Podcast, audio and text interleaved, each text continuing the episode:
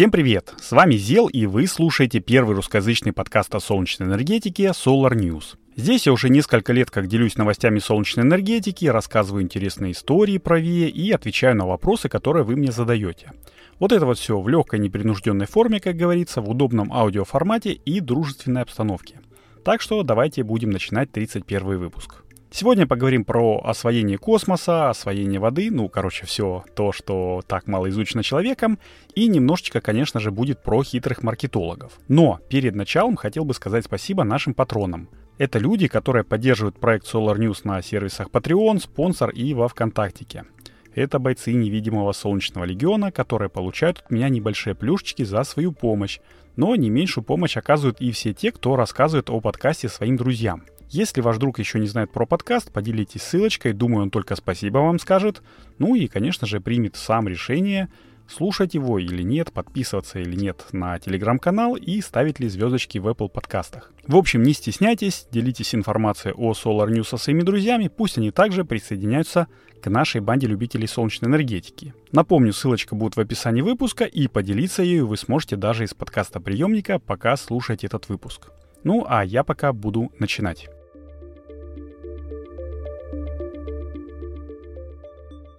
Кто куда, а мы нет, не к зайцам, как говорила ворона из мультика «Дед Мороз и Серый Волк», а обратно в космос. Обратно, потому что в 2022 году к нему приковано уже столько глаз и ушей, что и нам не грех присоединиться.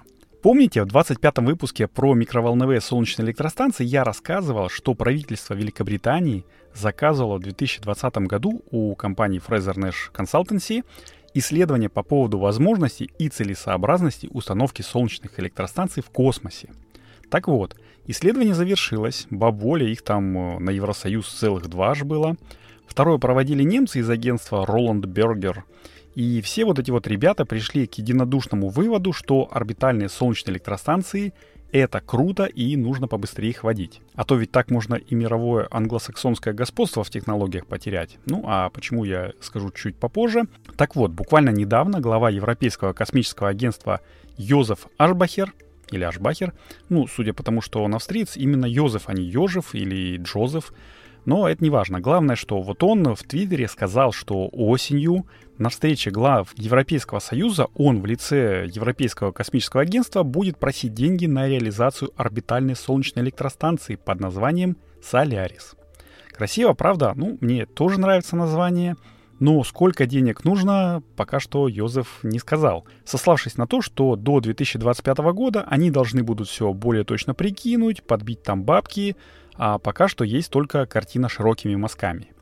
Широкие мазки э, как раз делали парни, девчата и другие небинарные личности из двух названных компаний. Если рассматривать стратегию и райдер Fraser Nash, то получается, что ЕС для баланса стоимость-выработка нужно в среднем 54 спутника общей стоимостью, ну, с учетом обслуживания до 2070 года, 418 э, миллиардов евро.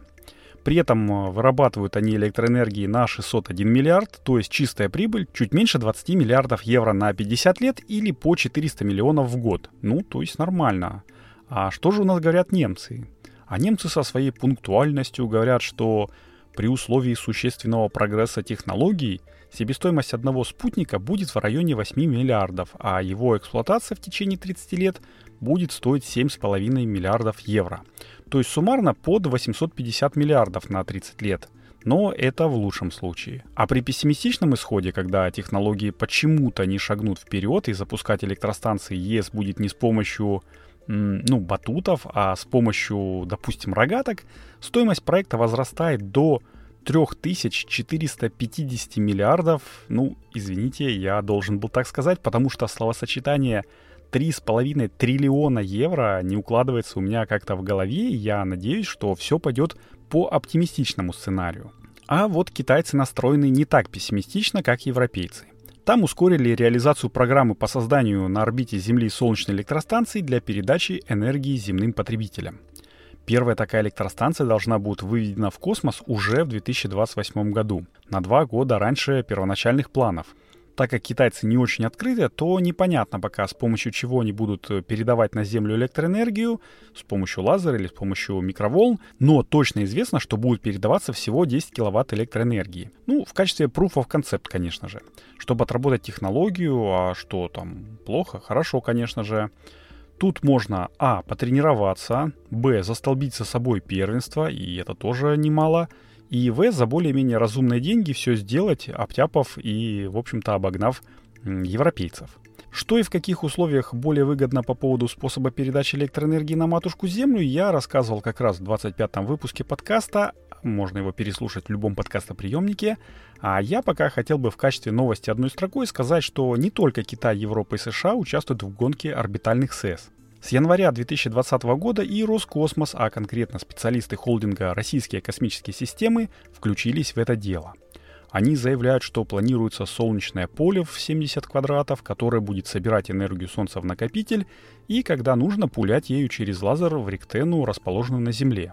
Ну, вроде как все логично и правильно, но расписано это все в пресс-релизе так, словно это какая-то магическая магия, и в общем и целом ну, наверное, не очень э, понятно обычному человеку, но мне, честно говоря, после слов э, про то, что генератор излучения создает лазерное и СВЧ излучение, я ну, не смог дальше читать, я закрыл новость. Если у вас глаза более натренированные и вы уверены, что кровь из них не хлынет, то я положу ссылочку в описании выпуска, а сам пока побегу дальше по Европе.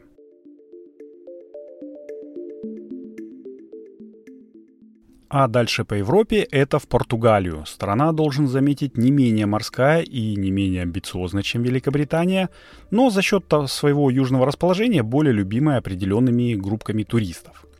Так вот, там электроэнергетическая компания Energias de Portugal, сокращенно ЭДП, установила и подключила к сети плавучую солнечную электростанцию Алкева, ну или Алькева, э, как говорят португалы, мощностью в 5 мегаватт. Электростанция расположена на водохранилище одноименной дамбы, состоит из 12 тысяч солнечных модулей и занимает площадь в 4 гектара. На сборку и запуск ушло 7 месяцев, и по расчетам в год она будет вырабатывать 7,5 гигаватт-часов электроэнергии. Из примечательного здесь не то, что 4 гектара это всего лишь 0,16 от площади водохранилища, и, в общем, этим уже можно отбрить тех душнил, которые говорят, что рыбки, мол, не будет цвета, а то, что в конструкцию поплавков, на которых стоят солнечные модули, были внесены небольшие технические изменения, которые сделали их на 15% более легкими. То есть их э, устойчивость повышается, площадь э, сокращается, а главное, что они на 100% изготовлены из переработанного пластика. Ну, в сочетании с пробковым композитом, поэтому все-таки небольшая такая и природная составляющая в этом есть. Так что ситуация вроде как вин-вин, как говорится. Посмотрим, как поведет себя эта электростанция, когда начнутся зимние ветра и волнения на зеркале водохранилища. Ну, в любом случае, я надеюсь, что она застрахована. А то я помню случай, когда, по-моему, что-то за два или полтора года на сравнительно небольшом немецком водохранилище два раза ураган срывал одну и ту же, ну, точнее, срывал солнечные панели с одной и той же электростанции. В общем, ладно, поживем, увидим. Если у меня получится туда попасть, то проконтролирую лично. Далее я еще хотел э, рассказать тоже одной строкой, но походу не получится, поэтому слушайте. Обратился ко мне мой босс, говорит, мол, его одноклассник из Донецка хочет себе СЭС. Света у него нет, хочет как-то поддерживать циркуляцию теплоносителя в теплом полу зимой, и ему посоветовали взять набор «Солнечная электростанция Дача-3» в скобочках «Независимость» якобы... Солнечная электростанция «Дача-3» дает вам независимость от городских сетей и способна обеспечить производство электроэнергии до 4 кВт час в сутки, а также ее накопление в аккумуляторах и подачу напряжения 220 вольт мощностью до 2 кВт, 4 кВт кратковременно. Для стабильной работы освещения и бытового электрооборудования суммарная мощность всех электроприборов, включенных одновременно, не должна превышать 2 кВт. Емкость аккумуляторных батарей, входящих в комплект, составляет 4,8 кВт-часа, 200 Ампер-час, умножить на 24 вольта, благодаря чему у вас всегда будет резерв электроэнергии для использования ее в ночное время, а также в условиях плохой погоды. Да, спасибо, Фил, только ты еще забыл сказать, что все эти до 4 киловатт-часов в сутки обеспечивают две солнечные панельки по 280 ватт. Ну, я так прикинул, что для циркуляционного насоса, который работает 24 на 7, нужно 1,8 киловатт-часов. Но, зная, что зимой солнечные панели работают так себе, даже в солнечном Донецке, полез э, проверять выработку с помощью солнечного калькулятора. Ну, так и есть. До 4 киловатт-часов в сутки это ну как бы так, помягче, помягче выразиться, маркетинговая информация. С октября по март э, вот эти вот две панели 80, 280 ватт будут вырабатывать не более 2 киловатт-часов в сутки. А надо же еще заложить потери на преобразование, на то, что АКБ зимой имеет емкость меньше, чем при 20 градусах Цельсия. Снег там, в конце концов, облачность, осадки и еще собственное потребление контроллера инвертора мощностью в 2 киловатта. Я по опыту знаю, что оно ого-гошеньки какое, и в итоге на круг у нас выходит, что э, ну, в общем, с октября по март э, солнечная электростанция не будет закрывать тех нужд, которые нужны чуваку. Поэтому я еще раз убеждаюсь, что продавцы для того, чтобы залезть в ваш карман, не чураются ничего и даже писать откровенную ахинею. Я всегда в этом случае советую проверять информацию, обращаться в несколько фирм. И именно из-за того, что солнечная энергетика, она индивидуальная, и я и не дал, ну, в кавычках, там, э, добро нашему главному боссу на такой же коробочный продукт, который был бы на сайте, ну и, в общем, завлекал народ. Челу этому из Донецка я посоветовал не покупать независимость, не разобравшись, что в нее входит и как все это будет работать. Предложил подобрать комплект именно под его цели, там, желание, а послушает он меня или нет, ну, это уже посмотрим ближе к зиме. Ну что ж, таким был 31 выпуск подкаста Solar News. Подготовил и провел его для вас я, Зел. Если вам нравится то, что я делаю, и вы хотите помочь проекту Solar News материально, то становитесь патроном на сервисах спонсор, если вы из России, Patreon, если вы не из России, и во Вконтактике, если вам так больше нравится. А нематериально поддержать Solar News можно, рассказав о нем своим друзьям, я уже говорил об этом. Поделитесь ссылочкой, которая будет в описании. Теперь уже точно все. Надеюсь, услышимся с вами на следующей неделе. И пускай небо над нашими с вами головами всегда будет ясным, мирным и солнечным. Всем пока!